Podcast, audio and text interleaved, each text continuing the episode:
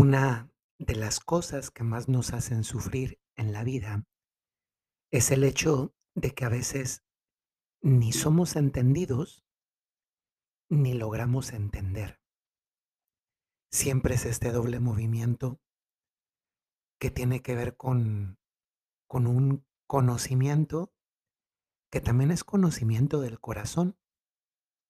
El no atinar a identificar el por qué una persona es de tal manera, actúa de esta otra, se comporta de esta forma. Y, eso a veces nos causa dolor porque tenemos ese afán de, de querer controlarlo todo, ¿no? Ese afán de control hace como experimentar un, un sentido de seguridad porque siento que tengo yo el control en las manos y, y muchas veces la realidad es que, que eso no es así.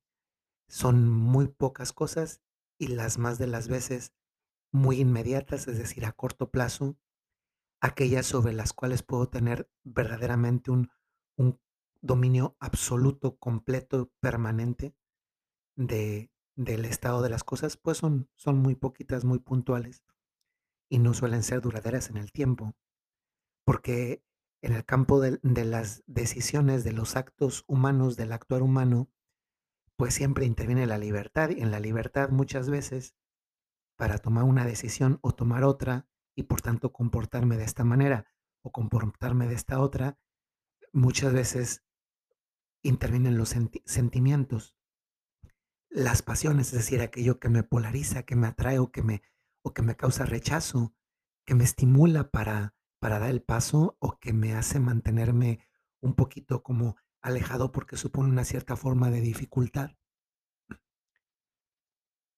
A veces nos gustaría tener el control sobre las personas, de tal forma que por vía de las personas siempre encontrásemos felicidad, pero es que la, la mayoría de las ocasiones no es así.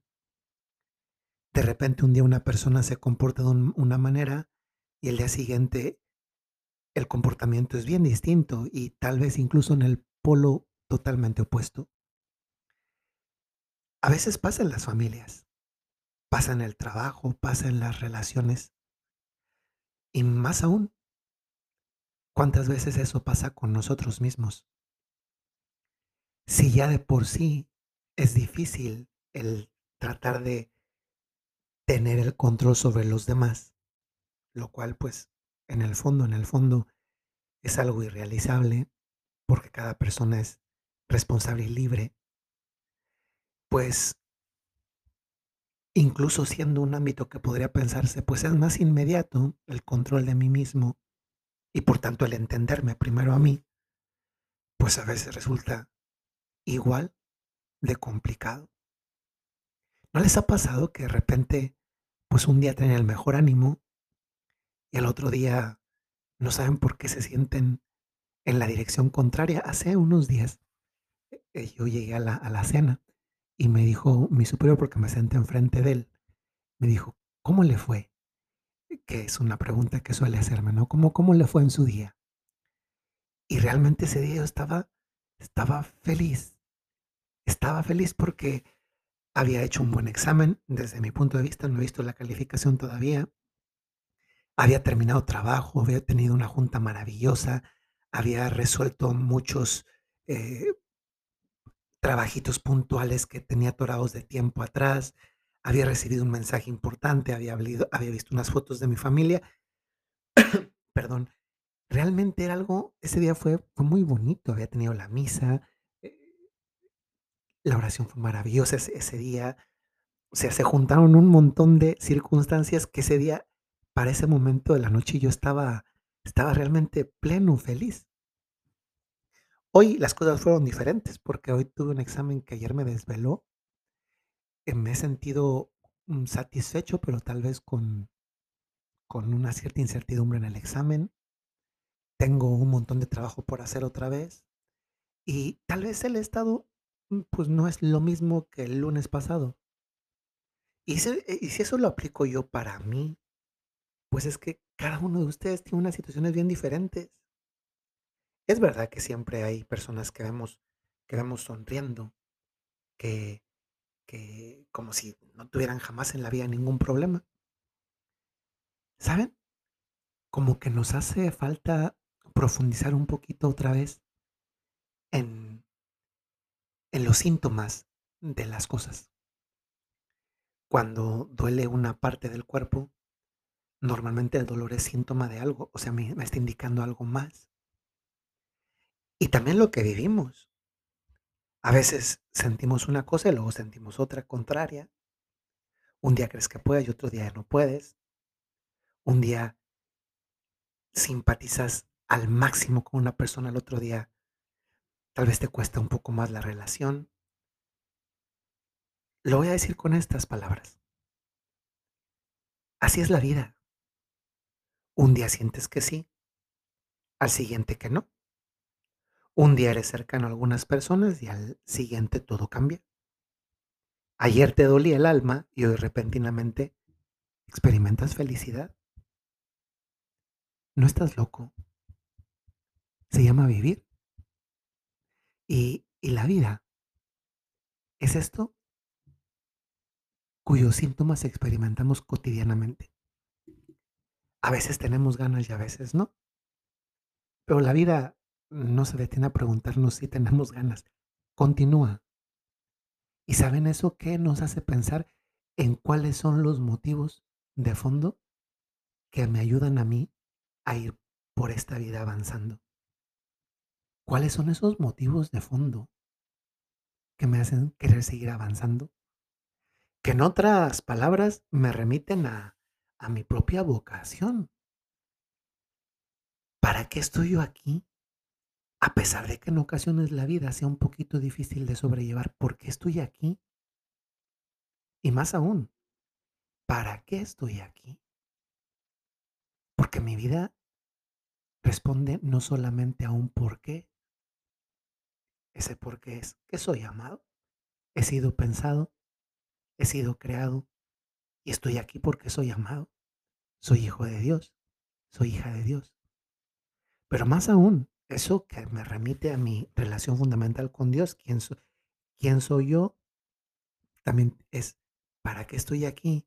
Es la pregunta acerca de el sentido de mi vida, que en definitiva es la pregunta por la vocación. Y esta vocación no es algo que tienen algunas personas particulares dentro de la iglesia. Por ejemplo, la vocación es mi respuesta personal al ¿para qué estoy aquí en este mundo? Y en la medida en que yo me responda, independientemente de la edad que tenga, en la medida en que yo me responda, eso me ayuda a encontrarle sentido tanto a los momentos de felicidad como a los momentos en que estoy menos contento, satisfecho, alegre. Porque lo importante entonces ya no es, como sucede hoy con muchas personas, estar a la casa de momentos satisfactorios o momentos de placer, como si la vida consistiera solamente en eso. No, una vez que he encontrado mi vocación, y algunos la han encontrado en el pasado y eso les ayuda a vivir su presente, y otros todavía están en la, búsqueda, en la identificación de esa voluntad de Dios, que es su para qué en esta vida, su vocación. Y esto ayuda a después a vivir esta vida que a veces se presenta con sus obstáculos eh, cotidianos, no siempre de todos los días, algunas veces de un periodo, otros de un periodo menos, menos largo, pero se nos presenta como vivible porque ya sé para qué es esto que estoy viviendo, independientemente de que me resulte agradable o no me resulte.